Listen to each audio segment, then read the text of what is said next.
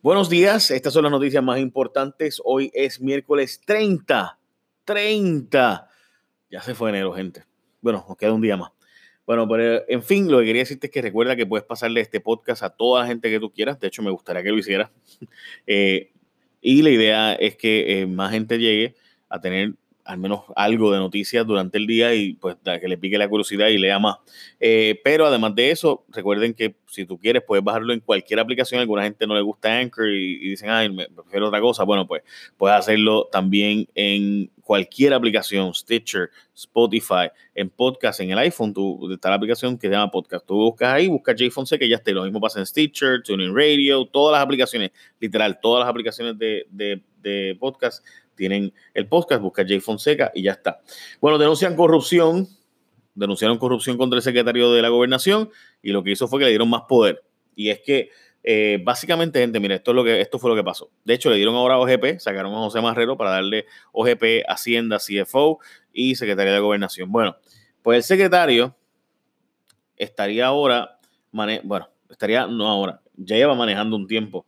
En fin, ¿cuál es el escándalo? Porque mucha gente podrá decir la, darle la vuelta, pero ¿cuál es el escándalo? Pues gente, que pareciera ser que para tú conseguir contratos en el gobierno, tú contratas al hijo del jefe del gobierno y consigues los contratos. O sea, Rauli, que es el hijo del, de Raúl Maldonado, Raúl Maldonado se llama también su hijo, pues Rauli viene y pues tiene 800 este, contratos en diferentes agencias indirectamente, no él, sino que una empresa contrata con el gobierno y esa empresa lo subcontrata a él.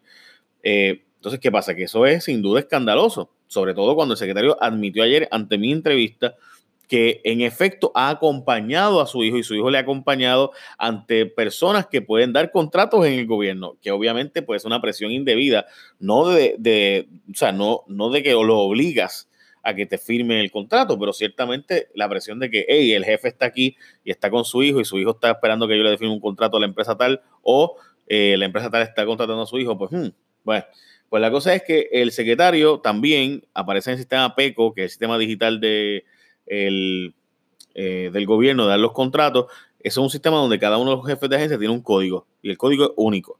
Pues resulta ser que en este caso aparecen contratos de las firmas que tienen contratos con, con su hijo, autorizados por el sistema PECO con el código del secretario, o sea, su papá. Pues la cosa es que él dice que no, que hay, hay unas cartas que dicen, no, Ricky Gerandi es que no tenía sistema y pues tuvimos que hacerlo así, pero realmente fue Gerandi quien los autorizó. Eh, ya usted sabe. Este, también hay unos choques, ¿verdad? que no fueron solamente con tres citas fuentes. El Senado dice que va a investigar el asunto y entonces decidirá si lo va a confirmar o no, eh, etcétera. En fin, eso es eh, el escándalo, el secretario lo justifica, el gobernador le dio más poder, así que evidentemente está con él, y así son las cosas, ¿no? Así que veremos a ver qué pasa con las investigaciones de este asunto. Hay muchísimos más detalles, gente, pero es imposible, pues estaríamos todo el podcast sobre esto nada más. Así que vamos al próximo anuncio, digo, a la próxima noticia. Beneficiarios del PAN apuntan estafa y agricultura lo que hace es que le echa la culpa a ellos. Esto es de los mercados familiares auspiciados por el Departamento de la Familia y también por el Departamento de Agricultura. Yo entiendo la posición del secretario de Agricultura, quien dijo ayer, pues que la gente, si te cobran de más, pues no lo pague y pelea, ¿verdad? Y eso ciertamente el secretario tiene un punto. Ahora, hay mucha gente que ve estos mercados familiares que es como si fuera una plaza de mercado auspiciada por el gobierno, donde le dicen a la gente que coge cupones, vengan y gasten sus chavitos aquí. Y esos van allí, ¿verdad? Y lo que pasa, y están, por ejemplo, y lo vimos en recibos y demás, de personas que el verdadero costo era algo de 41 dólares y están cobrando 96 dólares. Y ayer se discutió esto en mi programa, se admitió que estaba pasando. El secretario de Agricultura dice que es culpa de la gente que los paga, que tú no puedes ir a pagar, si te cobran 90 pesos por algo que vale 30, pues no los pagues.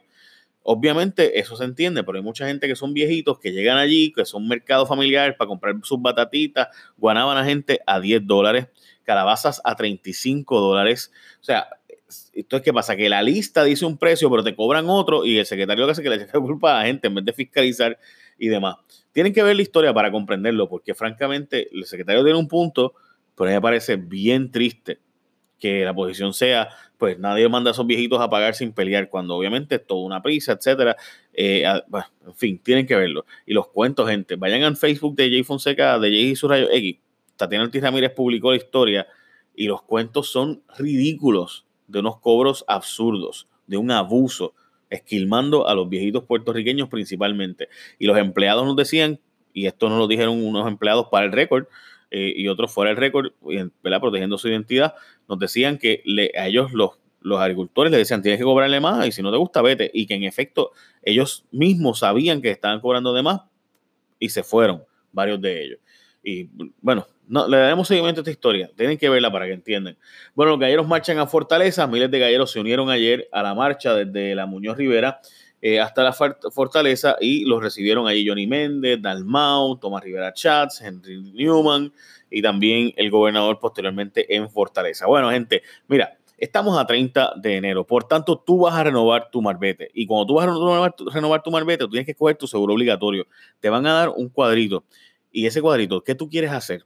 ¿A qué firma tú? Pues tú vas a escoger a Integran, vas a hacer ahí la X o la cruz eh, con Integran. Sencillo porque, mira, la gente de Integran no, no tienes ni que llevar estimado, con ellos es gratis.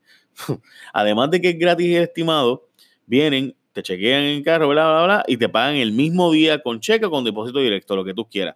Tú arreglas el carro y lo llevas para que ellos lo vean, chequean, ah, mira, sí, lo arregló 100 pesos más. ¡Boom! Así que, ¿qué más tú quieres? Y además que es una empresa netamente puertorriqueña. Así que cuando tú vayas a renovar tu marbete ahora, escoge Integran para que vayas a la segura.